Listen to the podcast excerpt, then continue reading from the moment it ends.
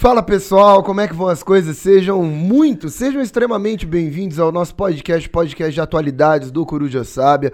É um enorme prazer tê-los aqui. Lembrando que estamos sempre no YouTube e no Spotify, né, no canal do Coruja Sábia, lançando um episódio semanal toda quarta-feira às 19h15. E é uma enorme honra tê-los aqui. Obrigado sempre pela participação, pelos comentários, pela audiência. É, é, sempre importante pra gente, então a gente agradece muito.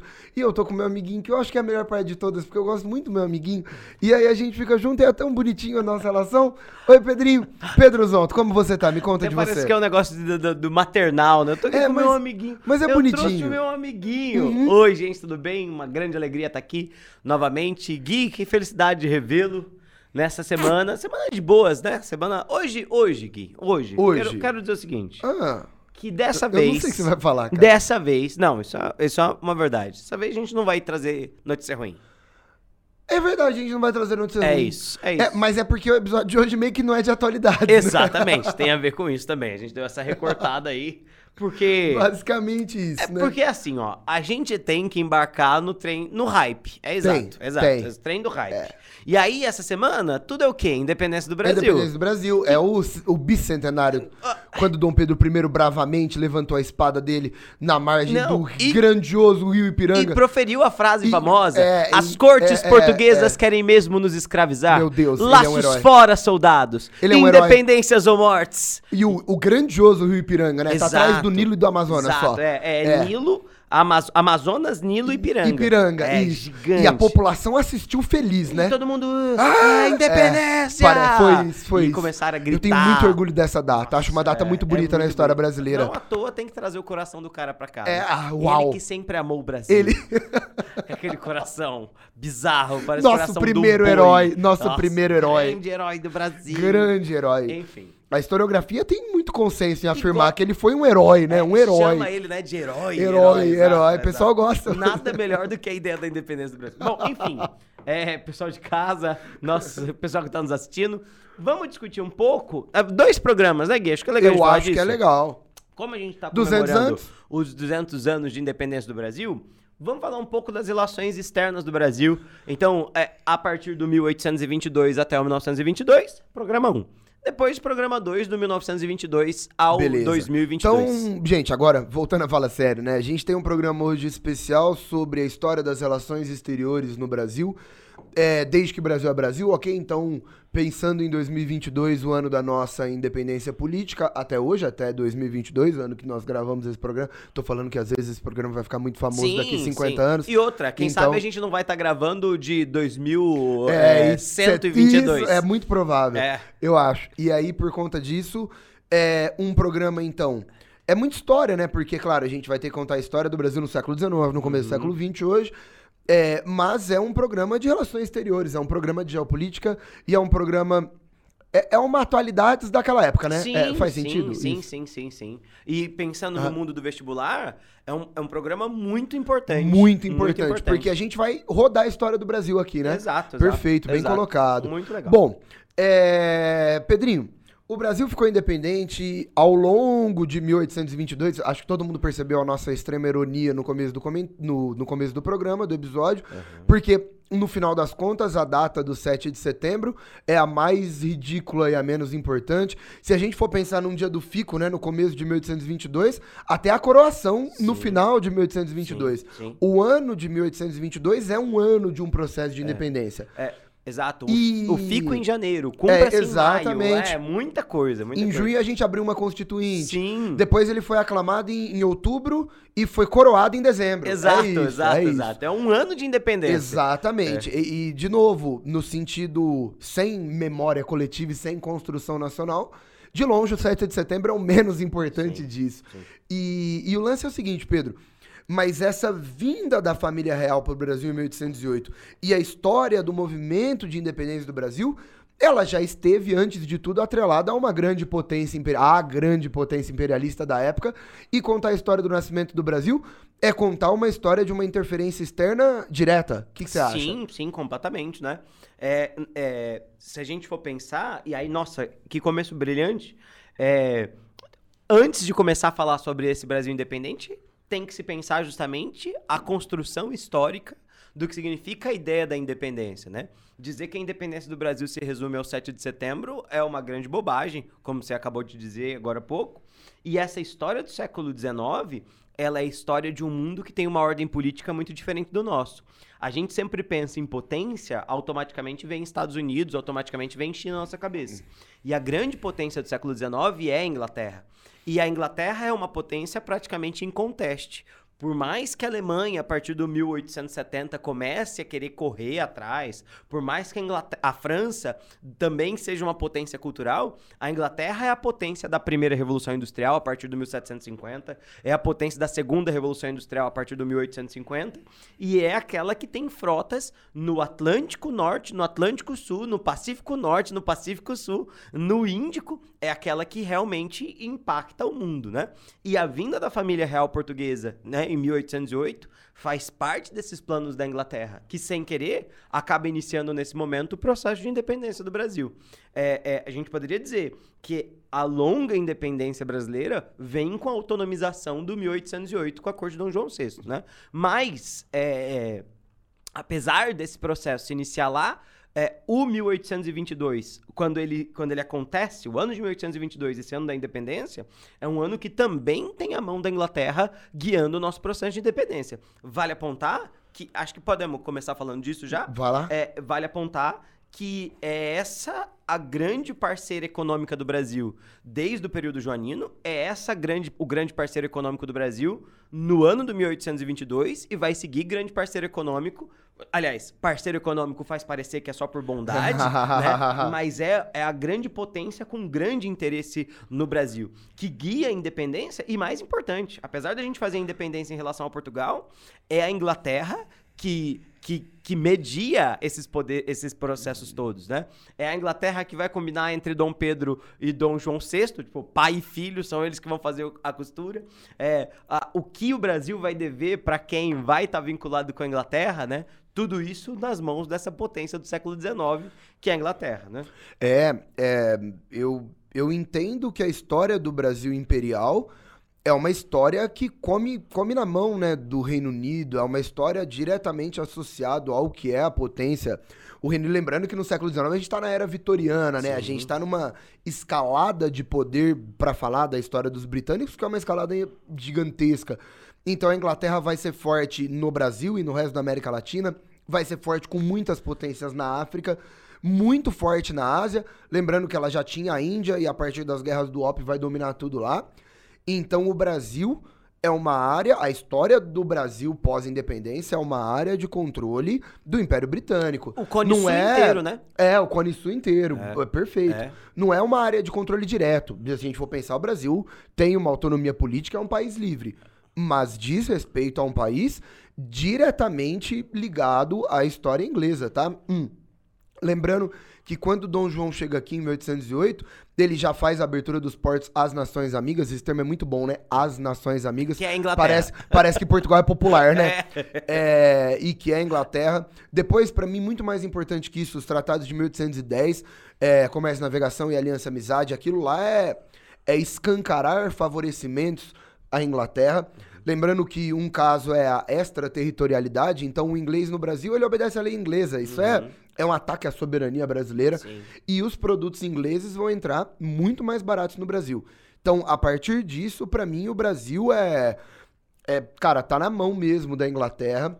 E a história do primeiro reinado, da regência e do segundo reinado é uma história diretamente associada a uma dependência inglesa, a uma dívida com a Inglaterra, uhum. a uma série de atritos por conta de uma obediência que a gente deve prestar à Inglaterra. Então, esse é o, é o ponto principal, né? Sim. Então acho que isso é, é impossível de ser pensado de forma diferente. Lembre-se, para todo mundo estar tá ouvindo, estudando, que é uma história de privilégios, privilégios tributários, inclusive. Então, hum, outra coisa, Pedro, que eu acho legal. Hoje, pensando em atualidades, você vai comprar um produto de uma empresa estadunidense, um produto de uma empresa inglesa. Cara, só que a gente já falou sobre isso aqui. Esse produto é produzido na Indonésia, no Sim. Taiwan. Sim. É um produto de origem vietnamita. Ali não, né? O produto famoso da Inglaterra ele era de produção inglesa.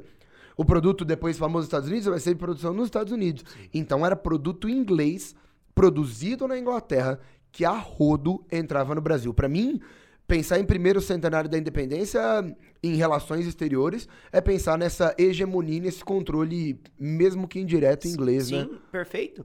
Que como a gente já disse, já apontou, já existia com a relação Inglaterra e Portugal. É, depois, quando o Brasil se torna independente, isso passa para a relação Brasil e Inglaterra, né? Naquele sentido de que o Brasil é o futuro do passado, Aham. naquele sentido de que o Brasil é uma continuação direta de Portugal, talvez uma das continuações mais ah, importantes seja essa continuação Perfeito. econômica, não é? Hum, e aí, Pedro, continuando a brincadeira aqui, que você, já Aham. que você tá falando, continua falando aí que eu tô gostando. É. É, o Brasil ficou independente. Sim. Só que é- isso pra mim é uma questão muito interessante pensar em relações geopolíticas.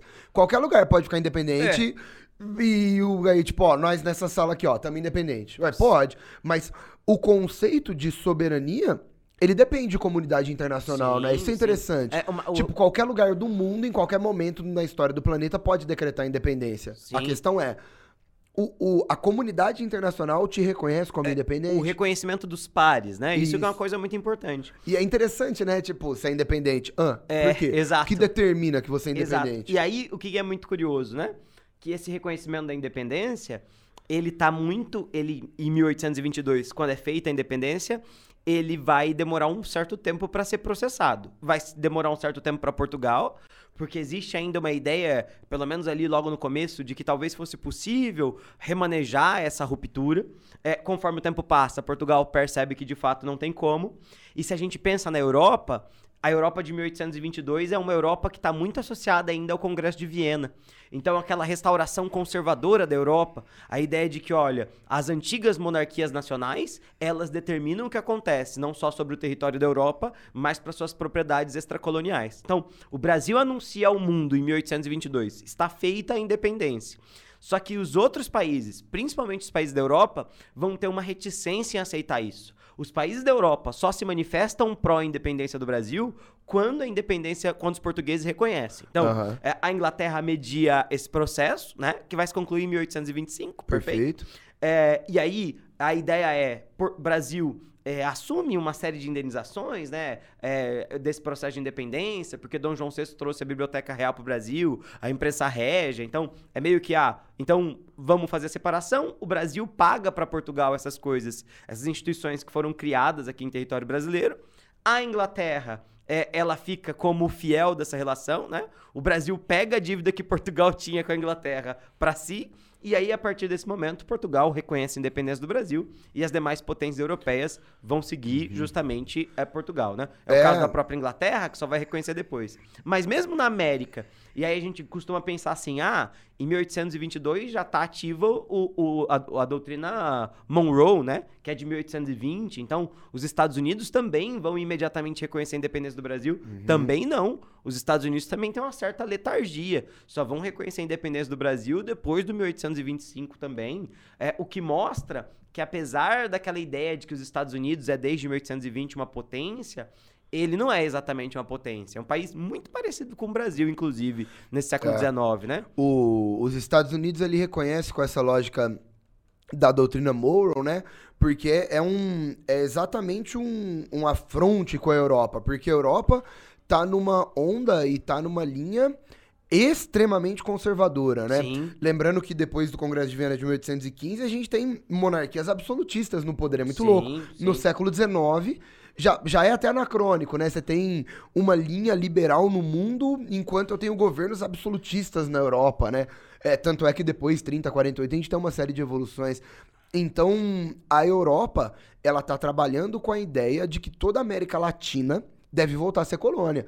Então, existe um, um receio de reconhecer a independência do Brasil. Isso é importante, mas aí tem um acordo. Importante lembrar que nesse acordo é, com Portugal, o que era dívida de Portugal com a Inglaterra agora vira dívida do, Do Brasil, Brasil com a Inglaterra. Então, legal, né? Isso é uma informação muito bonita da nossa independência. Já nascemos endividado. É. Nasceu crise econômica também em casa. Então, o Brasil já nasce com um seríssimo problema de dívida externa, tá? O Brasil já nasce com um seríssimo problema de dívida externa que acompanha a gente ainda por bons tempos. É, a gente assume uma dívida que era portuguesa. Portugal não se reconhece como independente. E aí facilita, né? Ô, Pedro, acho que em qualquer caso da história, quando a ex-metrópole reconhece a independência da sua ex-colônia, já era, né? Sim, Beleza, né? Sim, sim, sim. É bem mais tranquilo, É né? bem mais tranquilo, Bem é. mais tranquilo. Se É, a gente comparar o- a França e Haiti, por exemplo, É. que é muito litigioso esse processo, O- Espanha e América Espanhola. China, Taiwan, né? Essa é, pra, pra falar de é, hoje em dia, é, né? é. Você vai ter problemas de soberania até hoje, né? nesse Total, caso. é isso, exatamente. É. Perfeito. É. Bom, é, Pedro, entrando num, num terceiro ponto da, da história das nossas relações internacionais, pra mim, é o tópico mais importante do primeiro centenário da independência, pra mim, a coisa, acho que eu acho que a parte mais importante do que a gente vai ter que falar tudo hoje, você fala, eu falo, a gente vai trocando ideia, é a história das relações internacionais brasileiras, ela é especialmente confusa no sul do nosso país Sim. ela é especialmente confusa na história do Rio da Prata, né? sim. É, é uma região que, na verdade, desde a época colonial, é uma região especialmente confusa é, de disputa do que era Portugal e do que era espanhol, do que era português, do que era espanhol, desculpa, e disputa de região, depois da independência, disputa de país. Era um local com fronteiras muito mal definidas, né? Ô, gente, lembrando que quando essa América do Sul fica independente, nenhuma fronteira está maravilhosamente definida. O interior do Brasil quase não tem definição nenhuma. Desde o nor do, do norte. Gente, o norte é floresta amazônica. Até parece que alguém estava lá definindo exatamente. Região do Mato Grosso, Mato Grosso do Sul. Região do Rio Grande do Sul. E lembrando, Pedro, que naquela região extremamente conflituosa, quando o Brasil ficou independente, o Brasil tinha uma província a mais ali no Sim, sul, é. né? Conta essa história aí, O mano. Brasil tinha a nossa região a mais, né? Tinha o estado a mais, É, que era então. a província Cisplatina, né? Então, abaixo do Rio Grande do Sul tinha outro. Tinha outro Rio Grande do Sul. Olha só, Rio Grande do, do super, super do Rio Sul. Grande do Sul do Sul, Aham. que tinha sido conquistado por Dom João VI, inclusive em retaliação, à época das Ok. guerras napoleônicas e tudo mais. Quando feita a independência, essa região continua vinculada ao Brasil, só que é uma região muito distinta culturalmente do restante do país, né? Não se fala português, se fala espanhol, não tem vínculo nacional, não tem identidade nacional. Não que houvesse uma grande identidade nacional. Uhum. No resto, né? Norte, Nordeste, Sudeste, é, Sul tinham identidades completamente fragmentadas, mas pelo menos falavam o mesmo idioma, não é? E aí o que, que vai acontecer?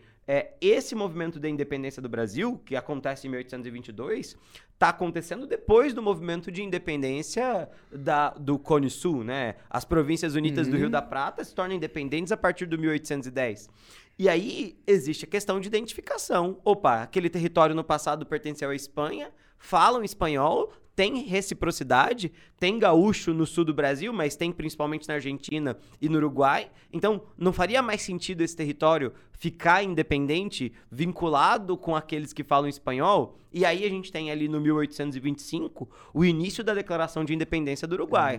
Num processo belicoso, do Com 1825 até o A 1828. gente chama né, de Guerra da Cisplatina, Exatamente. que foi a luta pela província da Cisplatina ficar independente, que vai dar origem na República Oriental do Uruguai. E- é e, isso. mais uma vez com a influência da Inglaterra. Perfeito. Né?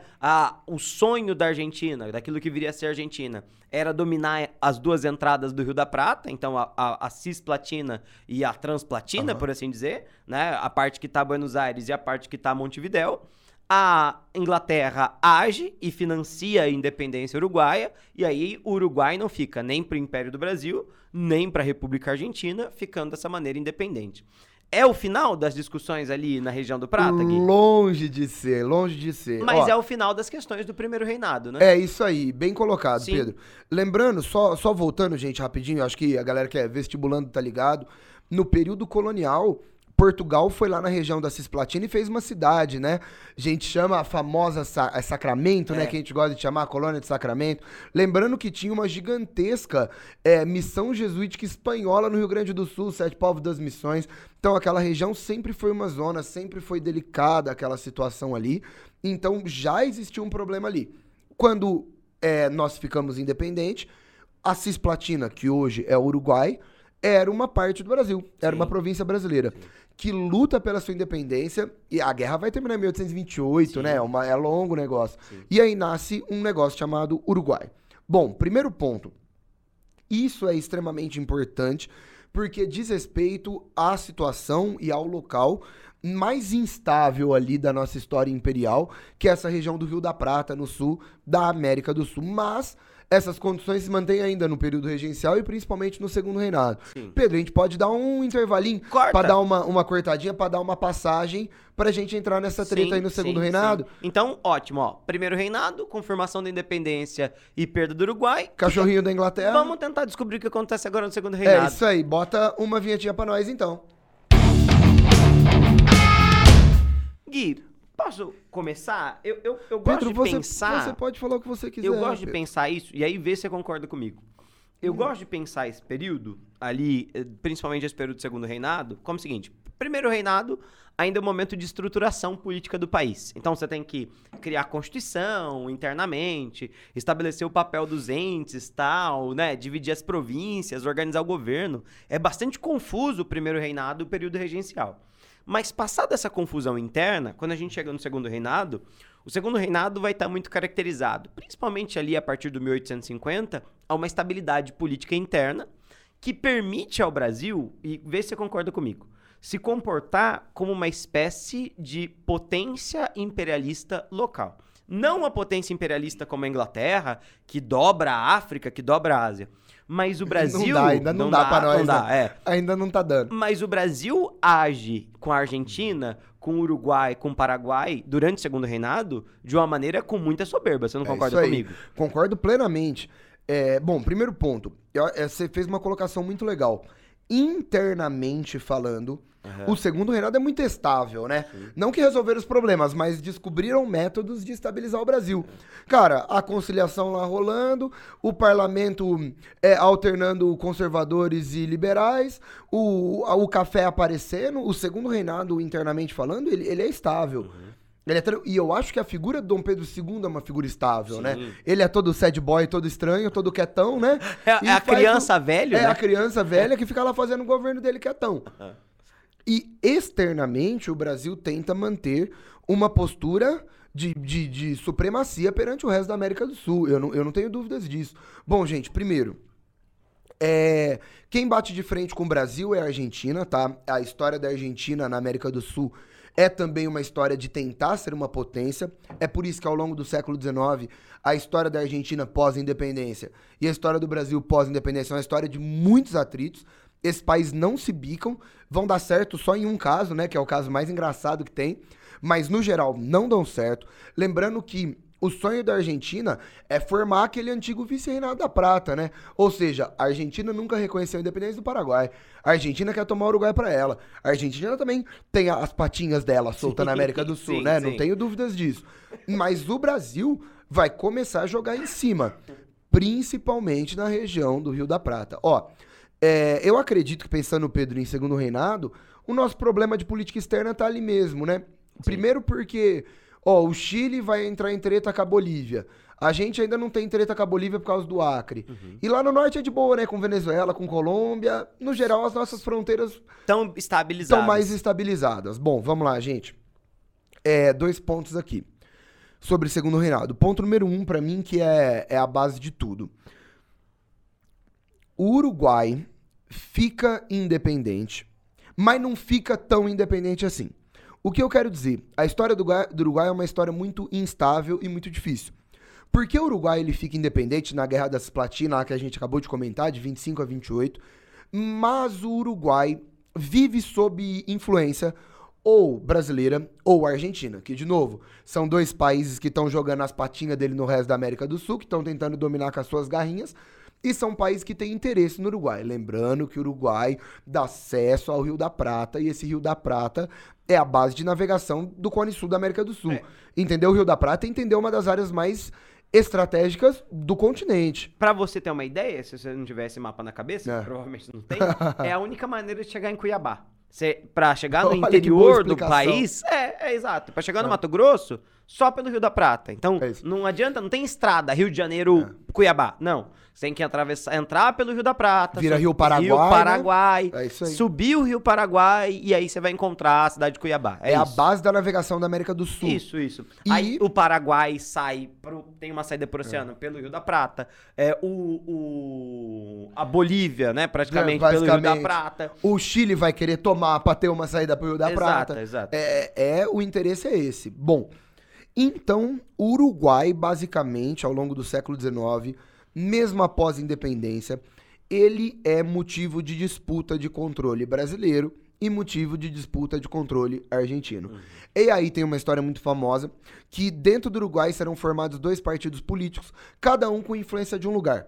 O partido que fez a independência, chamado de Partido Blanco, ele é um partido muito nacionalista, ele é um partido de pecuaristas que odeiam os gaúchos e é um partido que liderou a independência. Logo, é o partido que odeia o Brasil com todas as forças, né? É porque a gente roubava uns gado deles Roubava também. uns gado e dele. eles roubavam da gente. É isso. Eu conheço a voz. Ô, basicamente, é, tinha uma disputa comercial e era muito nacionalista. Era um partido que odiava o Brasil. O Partido Blanco, historicamente, por odiar o Brasil, tem muita aproximação com a Argentina, certo? Não que eles amam a Argentina, mas a Argentina tem muita influência sobre o Partido Blanco, porque também é uma região anti-Brasil, digamos assim. Só que foi formado posteriormente um outro partido, que é um partido mais liberal, numa linha bem liberalismo econômico do século XIX, que defende a livre navegação no Rio da Prata e que defende a aliança com o Brasil. É o Partido Colorado. Sim.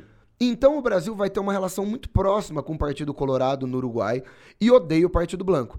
A Argentina odeia o Partido Colorado e tem uma relação muito próxima com o Partido Branco. Tá certo o que eu tô Perfeito, falando? exatamente isso. Qual que é o lance? Brasil e Argentina fica brincando de tirar um presidente de um partido e colocar do outro. Isso daqui, pensando, pensando numa linha moderna de relações internacionais, isso é um assalto à soberania de um país, né? Assalto, é um assalto. Isso é, é- é ridículo. Eu tô me segurando aqui pra não falar palavrão, mas O- assim. O Brasil faz Ô. com o Uruguai o que os Estados Unidos faz com o Afeganistão. É, é né? isso, é isso.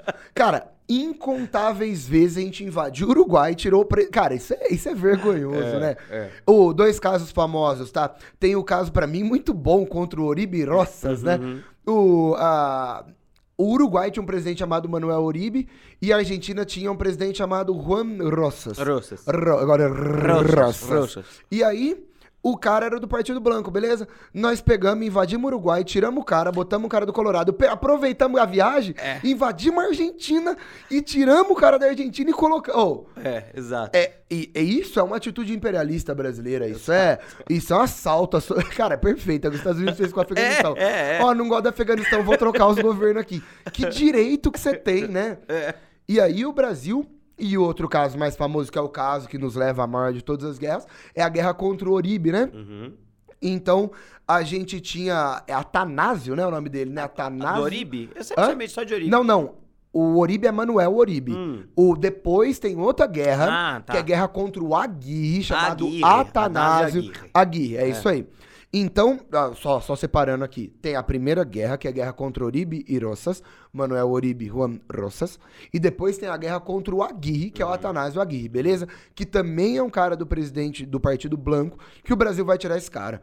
Ou seja, a história do Brasil no segundo reinado é brincar de invadir o Uruguai e colocar um, tirar o cara do Partido Blanco e colocar um cara do Partido Colorado. Colorado. Pedro, só fazendo um parênteses aqui pra gente trocar uma ideia, também importante nessa linha, que foi nesse período e nesse monte de treta que o Brasil também treta com a Inglaterra, né? Também Essa história é muito boa, essa Sim, história é de qualidade, né? E, e aí isso mostra o tanto que o Brasil, nesse momento, tem uma, uma espécie de petulância local mesmo, né? É, não que a Inglaterra seja fácil, é importante dizer, né? O Brasil não trata diretamente com o parlamento inglês, mas o Brasil vai tretar muito com o Christie, que é O embaixador, o, né? O embaixador, o Lorde do Almirantado Inglês do Cone Sul.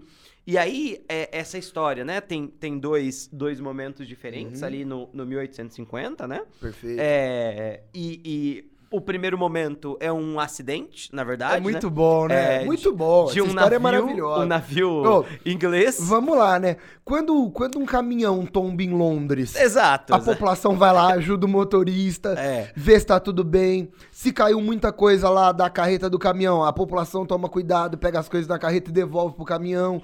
Em Londres, quando cai um caminhão cheio de mercadoria, a galera vai lá e se preocupa. Pedro, no Brasil, caiu um caminhão aqui, ó. na da- BR, na da BR. Swift, carregado de carne. Mano, no outro dia tem churrasco, né, velho? Você acha? Nós arrancamos o, o pneu desse Não, caminhão. E foi o que aconteceu, é né? Esse navio era um navio chamado Príncipe de Gales. É isso aí. Um navio comercial. É, ele tinha saído de Londres, ele ia levar mercadorias pro Bom. Uruguai, inclusive. É, mercadoria industrializada, É, é. né? Quando ele tava passando ali por volta, perto do Rio Grande do Sul, é, o navio, ele erra um pouco a mão e encalha. E aí, Bata num- bate num bate bancão no- de é, areia, E né? aí ele acaba encalhando. O capitão do navio abandona o navio, fala, vou lá buscar ajuda na cidade. Pedem ajuda. É, aí cara. vai todo mundo lá na cidade pedir ajuda. Quando volta, não tem nem a vela do Muito navio bom. mais, sabe? Ô, gente, vocês poderiam ajudar? Podemos. Podemos, pode deixar. E tem uma história boa, quando eles foram lá, os marinheiros tentaram impedir o roubo, mataram os marinheiros. tipo, a gente é diferente, né, É, mano? Aí nisso, o embaixador ficou pistola com Dom Pedro. Falou: não, onde é que já se viu? Eu não aceito esse tipo de coisa. Roubaram as É, nossas coisas. E aí ele demanda que Dom Pedro II indenize a Inglaterra pela perda da carga. Dom Pedro II, um grande diplomata, fala: amigão, fui eu que roubei? Muito bom, muito a bom. resposta é não. E aí, esse que eu tenho com isso? fica- Cobra do pessoal, né? Fica bravo, né? É, e aí vai ter um outro problema, né? Com, com, é, o- baseado no princípio da É extraterritorialidade. tem em 1863, se não me engano, 64, é, os oficiais ingleses que descem no porto do Rio de Janeiro começam a mexer com a- a- as pessoas, né, com as mulheres do Rio de Janeiro, com os oficiais do Rio de Janeiro, abusando do fato deles serem oficiais ingleses e não poderem ser presos pela polícia local, né? Foram É, presos. e aí o que né? acontece? Eles vão ser presos, né? E aí você sabe, vão ser presos no Brasil. Imagina os caras querendo botar a banca, a polícia do Rio de Dando Janeiro. não é né? de hoje que é a polícia do Rio de Janeiro. os caras É né, vão, vão sofrer uma reprimenda. E, e o que que acontece? Nesse período, por conta desses dois incidentes, que são coisa boba, incidentes diplomáticos, é, entre 1860, eh, na década de 1860, basicamente, o Brasil tem relações diplomáticas cortadas com a Inglaterra. loucura. né? Ou seja, basicamente, nós roubamos um naviozinho lá de mercadoria É. e prendemos marinheiro inglês.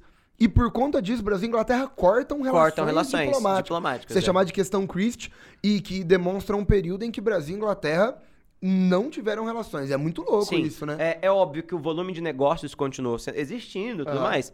Só que o Brasil pede pra voltar pra cá o embaixador nosso na Inglaterra e a Inglaterra fica sem representante aqui no É território isso aí. brasileiro. Ô né? Pedro, fazendo uma ponte, é importante então a gente lembrar que quando explode a Guerra do Paraguai, é, que talvez é o ponto alto das relações exteriores né, do Brasil no Segundo Reinado, é, quando explode a Guerra do Paraguai, Brasil e Inglaterra estavam com relações diplomáticas E cortadas, tem né? uma coisa, tem uma Isso é, razão, inter- isso é bom de ser falado, tem né? uma razão muito importante pra gente chamar atenção pra É. isso, né? Que durante muito tempo é, houve uma historiografia que disse que a principal razão da Guerra do Paraguai foi a interferência da Inglaterra na política brasileira. E, e como que é importante hoje a linha de que a Guerra do Paraguai é fruto das desavenças locais entre esses países que estão em formação na América do Sul. Exato. Inclusive, cara, entrando em vestibular, quando a Unesp 2022 cobrou sobre a Guerra do Paraguai, falando sobre as causas, tinha uma alternativa falando sobre a questão da Inglaterra, que foi considerada errada. Sim. E tinha alternativa falando que foi fruto das questões internas entre os países.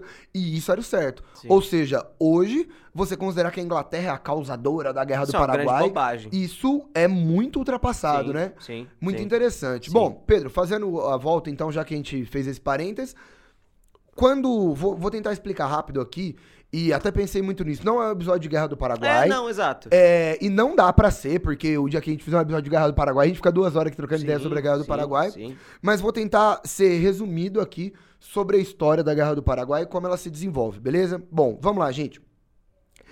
Lembra que eu falei que teve o Brasil interferindo no Uruguai, certo? Eu te contei que a última dessas guerras que o Brasil interferiu se chama Guerra contra a Aguirre, porque tinha o Atanásio Aguirre, que era um presidente uruguaio do Partido Blanco, e o Brasil vai invadir pra catar esse cara, porque a gente basicamente não respeita o Uruguai. Sim. Acontece que esse é um período de extrema exceção, porque o presidente da Argentina nesse momento também era aliado brasileiro e também era um cara contra o Partido Branco. Cuidado, isso é uma super exceção. Beleza? Lembrando, no geral, a Argentina apoia o Partido Branco. Mas nesse caso era um, caso, um cara contra o Partido Branco, também a favor dos colorados, como o Brasil. Uhum. Por quê? Porque é um presidente diferente na história dos Estados Unidos, né? Um cara. Oh, Estados. Unidos, por que eu falei Estados Unidos? Um presidente diferente na história da Argentina. Um cara chamado Bartolomeu Mitre. E o Mitre é um liberalzão. É um dos maiores liberais, assim, liberal, liberal clássico, né? Sim, um Econômico modernizador, mesmo. Modernizador da história coisas. da América É. do Sul. E esse cara, ele fecha uma série de relativas alianças com o Brasil e ele também defende o Partido Colorado, que é o Partido Liberal no Uruguai. Portanto, o Uruguai tá sozinho. Concordou comigo? Bom, o Uruguai, sozinho, busca uma aliança com o Paraguai. Então nasce uma aliança Uruguai do Partido Branco com o Paraguai. O Paraguai era governado por um ditador, né? É quase que uma, um governo privado, uma república privada de Francisco Solano Lopes, que, na verdade, gente, a história do Paraguai é uma história muito à parte, né? O Paraguai fica independente sem ser reconhecido. Sim. E basicamente, desde a sua independência, teve três ditaduras, né? Da mesma família. Da mesma família. É. Então, assim, o Solano Lopes, ditador do Paraguai, tendo interesses no Rio da Prata, fecha um apoio, uma aliança com o Uruguai, que estava isolado. E aí, você já sabe a história. Ele promete que qualquer coisa que o Brasil fizer pro Uruguai, ele vai atacar. Uhum.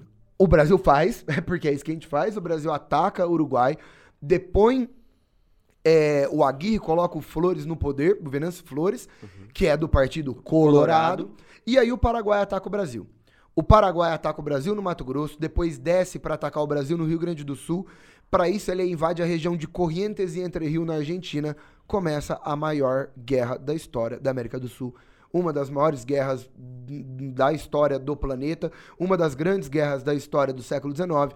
A Guerra do Paraguai. Guerra do Ou. Grande Guerra, ou Guerra da Tríplice Aliança, né? No Paraguai. É, no no Paraguai. É. E por conta deste fator, a gente se envolve numa guerra entre Brasil, Uruguai, que agora é Partido Colorado, e Argentina, contra o Paraguai. Sim. Certo, Pedrinho? Sim. É isso aí, tá certo, meu? Minha lógica. Perfeito, perfeito. De perfeito. fazer a guerra. É, E é, é bem curioso isso, né? Veja, o Paraguai depende do Rio da Prata para conseguir sair da América do Sul. O Paraguai ataca o Mato Grosso, que é a província mais intestina do Brasil, É. mais interna do Brasil, e bloqueia a possibilidade do Brasil acessar é, o Mato Grosso, justamente controlando ali a entrada do Rio da Prata na, na Muito da margem do Rio né? Grande do Sul. A ideia, lembrando que a galera fala que no começo da guerra o Paraguai fez uma blitzkrieg ali, né? Fez, O Paraguai fez. foi com tudo, É. mano. Se o Paraguai fechasse o Rio da Prata, ferrou pra O nós. segredo do Paraguai é que o Paraguai entendeu muito rapidamente a importância do Rio da Prata e construiu uma série de fortalezas É. pra defender. E aí a Marinha bom. brasileira não consegue subir. É um É negócio interessante, muito né? Bom, a gente não vai entrar na história da guerra É, de exato. novo,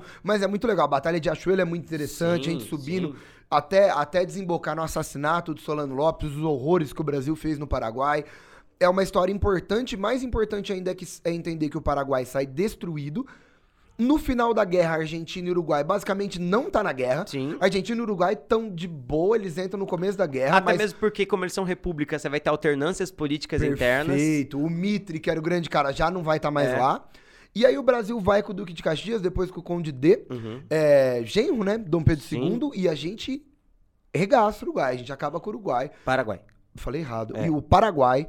E o Brasil sai como a gigantesca potência latino-americana dessa guerra, né? E, e- e é interessante que isso marca o auge do segundo reinado. Perfeito. 1870, Dom Pedro II é o líder em conteste. E se é o auge, É o início da decadência. É o início da né? decadência, E é aí, aí. e quando a gente anda, percorre o 1870, a imagem de Dom Pedro vai envelhecer e enfraquecer. Perfeito. São duas coisas. O exército brasileiro, isso faz parte de relações externas, né? Volta do Paraguai com um republicano, abolicionista, abolicionista, porque negros e brancos lutaram lado É a lado. projeto Voluntários da Pátria, Exato, né? É exato. isso. É, é, e, e entendendo que o exército tem uma função mais importante nas repúblicas do que O- no império, É isso né? aí. O exército, durante o período imperial, sempre foi muito marginalizado no Brasil. Sim. O Dom Pedro cuidava da marinha que nem ui, o nenenzinho da sim, mamãe, né? sim. E aí o exército era marginalizadozão. E é interessante isso. O exército no Brasil sempre foi a casa das camadas médias, né? Uhum. Então, a- as camadas médias, no geral, estão vinculadas com o exército, enquanto a alta elite imperial fazia parte da marinha. É né? isso aí. Pedro, fazendo terminando essa parte aí, posso proclamar a República podemos, aqui? vai, vai, tá na Só hora. fazendo pra gente ir pro nosso último bloco e Perfeito. falar do período republicano. Perfeito. Bom, vamos lá, gente. Aquela história. O exército volta politizado da Guerra do Paraguai. É formado o Partido Republicano Paulista em 73, Uhum. tem manifesto republicano. A figura do Dom Pedro se desgasta. Esses militares estão cada vez mais intelectuais. Lembra da Escola Militar da Praia Vermelha, né? Que é a primeira vez que forma militares engenheiros no Brasil, Positivistas. E isso tudo com- lembra do auge do café do Oeste Paulista, esses cafeicultores também são republicanos, porque não tinham poder político. Isso tudo culmina no golpe, um golpe, não um golpe safado, né? Um golpe safado. Um golpinho safado. Safado é, de é. madrugada, né? Cara, o 15 de novembro de 1889, a nossa proclamação da República, talvez o movimento político da história do Brasil com menos participação militar. E olha que a briga é grande. Mas eu acho, o, o golpe da proclamação da República é safado, safado. Safado, salafrário. Cara, a família real vai pro exílio, né? Eles vão pra Lisboa, depois pra Paris. Sim. E a gente tem um governo republicano liderado pelos militares, depois os cafeicultores já entram, e a gente entra na nossa república, que é o, digamos assim, para completar o centenário do Brasil, é o começo da república, né? Sim, é, é. Então vamos pra essa república aí. E bora, vamos mais um vamos mais bloquinho? um bloquinho, é bonitinho, né? É, bom, bom. Manda então pra nós, pra gente ir pra última parte. Pedrinho, entramos na República Brasileira. Como é que está as nossas relações internacionais aí? Conta pra nós. Cara, é, é curioso.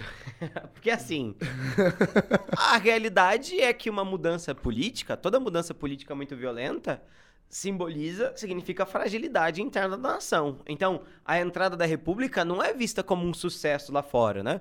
O ano da criação das repúblicas, o período de criação das repúblicas tinha sido 100 anos antes. verdade. então, não vão ser, o mundo não vai receber, nossa, que maravilha. As potências europeias de novo vão ficar reticentes, né? A Rússia, por exemplo, só reconhece a República Brasileira depois da morte de Dom Pedro II, não sei se você sabe. Olha, eu É, não fazia a menor é, ideia o- disso. o- já nesse momento, eu acho que tava, era o comecinho do governo do Nicolau II. Olha. O Nicolau II tinha uma certa reciprocidade com Dom Pedro II. E aí não reconhece a independência, a, a República, até a morte de Dom Pedro II. Aí com a morte de Dom Pedro II, ó, agora vamos normalizar as relações. Mas aí, o que que, é Uau. interessante desse É, começo? a Rússia é a monarquia. Absolutista do mundo, né? Vai ter o que merece, né? Vai, vai, vai, que bom. Que bom, Vai Rússia. ter. Espere, Vai ter. espere. Vai defendendo Não, monarquia Calma, calma, calma, calma, respira fundo.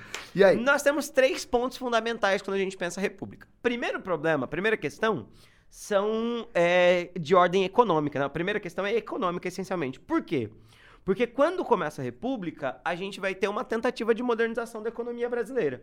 O maior jurista da história do Brasil, tá? O Rui Barbosa, vai ser colocado como o cara que cuida da economia do Brasil. Vai E dar certo, né? Jurista e economista é a mesma coisa? Não, mas ele tem um projeto econômico e deu super certo, Tem né, um projeto parece. econômico. Pra industrializar, né, o Brasil. que mergulha o país na pior crise É, da sua história. É um assim. projeto que industrializa o Brasil e como vocês podem ver, o Brasil hoje é muito industrializado. O Rui Deu Barbosa vai ser responsável pela famosa crise do encilhamento. E mais do que qualquer outra crise do passado, mais do que a dívida da independência, mais do que a dívida do segundo reinado, Você tava achando que tava ruim? é, essa dívida vai arruinar a economia brasileira. Nesse momento, 1890, o café não tá com seus melhores preços internacionalmente falando. O café tem ondas, tá? Tem, não é porque o ciclo cafeeiro começa no 1820 e vai até o 1960 praticamente, que é um céu de brigadeiro durante esses 100 anos, tá? Tem momento que o café tá muito bem, tem momento que o café tá péssimo. E aí o que acontece? Nesse período, as relações exteriores brasileiras são para negociar a dívida. O Campos Salles vai ser o mega mestre desse negócio, da- dos famosos funding loans, tá? O que, que são esses funding loans? São aproximação com o governo e com os bancos estadunidenses, oh, perdão, ingleses, a Inglaterra ainda é a É, grande depois potência do vira mundo. estadunidense. É, é para reunir as dívidas dos cafeicultores e dos estados brasileiros sobre um grande empréstimo, cujo fiador é o governo brasileiro, e a ideia é que o governo brasileiro vai começar a emitir título da dívida para pagar esses empréstimos que a gente tem. Parece boa ideia, né? Não só é uma boa ideia, como a gente faz o primeiro em 1898, mas a gente faz outro em 1914, outro em 1931, 8.943, tá? Basicamente, porque a gente vai. E, e tudo isso que você tá me falando deve ter melhorado a condição da vida da pobre, da, população pobre no Brasil, né? Como é que a gente Deve chama? ter melhorado, Tem um né? outro nome, Pri- Primeira República. Também chama de É, República né? Oligarca, é, não é? É, República, República das populações pobres, né? República Socialista, das isso. populações que sofrem bastante. Então, é um governo ultra elitista, ultra preocupado com ele mesmo, que vai renegociar dívidas para si. Uma outra questão fundamental da Primeira República é a nossa última questão territorial, É certo? isso Gui? aí, vou lá. Certo? Lá. Bom, gente, primeiro ponto, até coloquei aqui. é, no, durante o Império, a gente tinha a Secretaria de Estado das Relações Exteriores. Com a proclamação da República, virou o Ministério das Relações Exteriores. É até assim hoje, tá? Em 1891. E a marca do, do início da nossa República é a mudança de foco, né? Que, e é isso que o Pedro falou que foi bem legal. Você, você confundiu, mas a sua confusão fez muito sentido. É. De falar de Estados Unidos, né? É isso. A gente tem uma gradual passagem de Londres para Washington. É isso. E porque também É é, é uma ascensão dos Estados É Unidos, né? Lenta. Então, falar de república é falar de cada vez menos Reino Unido e cada vez mais Estados Unidos, Aham. né? Então, gradativamente, a gente começa a se aproximar mais dos Estados Unidos. Isso é uma informação importante. Outra coisa, foi durante a República que a gente vai resolver de fato organizar as fronteiras. Cara, tinha um monte de fronteira que não estava definida. E olha que interessante, o governo republicano falou, ó, vamos lá fechar as fronteiras para ver se tá tudo certinho. E aí foram viajar, foram fazer mapa, né? Tem todo um trabalho Colocar marco, né? Va- Colocar Vamos colocar marco. uns negócios lá. A gente descobriu que o Brasil tinha 885 mil metros quadrados a mais do que eles imaginavam. Quilômetros quadrados. Cara, muito bom. tipo, a gente descobriu que a gente era muito maior. Ganhou território. Ganhou território. Fantasma, né? Aham. E de todos esses problemas, a maior questão territorial do Brasil estava na região amazônica. Por quê? Lembre-se também, gente, que no começo da República começa a explodir o que a gente chama de ciclo da borracha. Uhum. A questão das seringueiras no mundo amazônico, né? O que, que aconteceu? Nós brasileiros começamos a pegar lá, né? a- Extrativismo o látex, vegetal. O extrativismo vegetal. Lembrando, ninguém tá plantando seringueira, Não, né? tá entrando no meio do mato. Nós vamos entrando no meio do mato e extraindo látex. Vamos entrando, entrando, entrando, entrando, entrando. Quando viu, tava cheio de brasileiro na Bolívia. Quando viu, nós estava extraindo látex da Bolívia.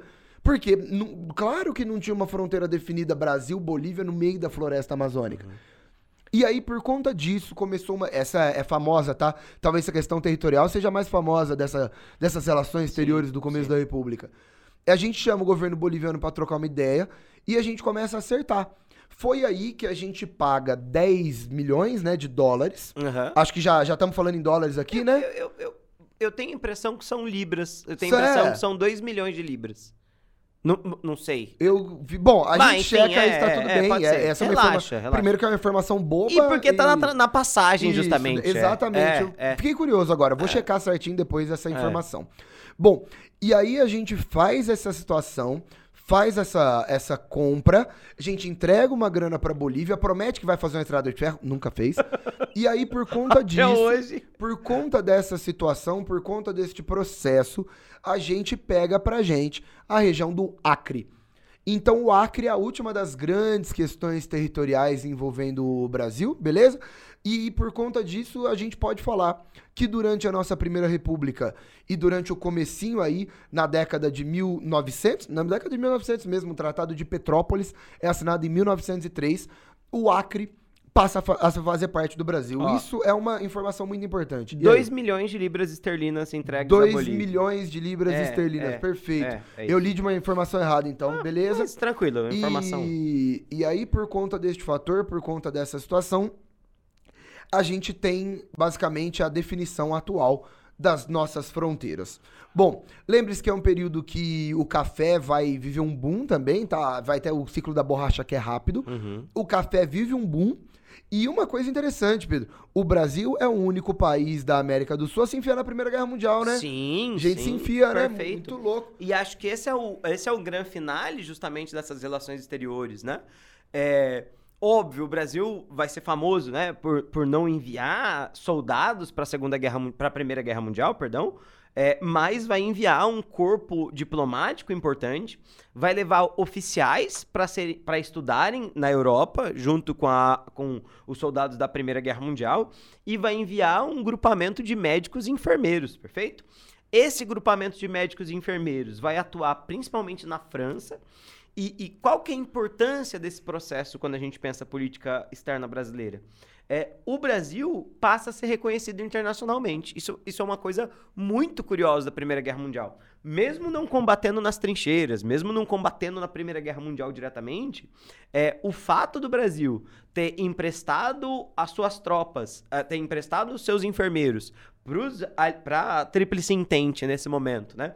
É, isso vai fazer com que quando acaba a Primeira Guerra Mundial e quando a gente tenha lá o, o famoso tratado, né, de, de é, fim da Primeira Guerra, Versalhes, tratado de Hã? Da Primeira Guerra, Primeira Guerra Versalhes, Tratado de Versalhes de 1919, quando se acaba o Tratado de Versalhes, o Brasil é uma das potências indenizadas pela Alemanha. Olha é, só. Portugal. E nós ajuda tipo com alimento, Exato, né? É, manda é, enfermeiro. é, é o envio de enfermeiros e alimentos É. para a guerra.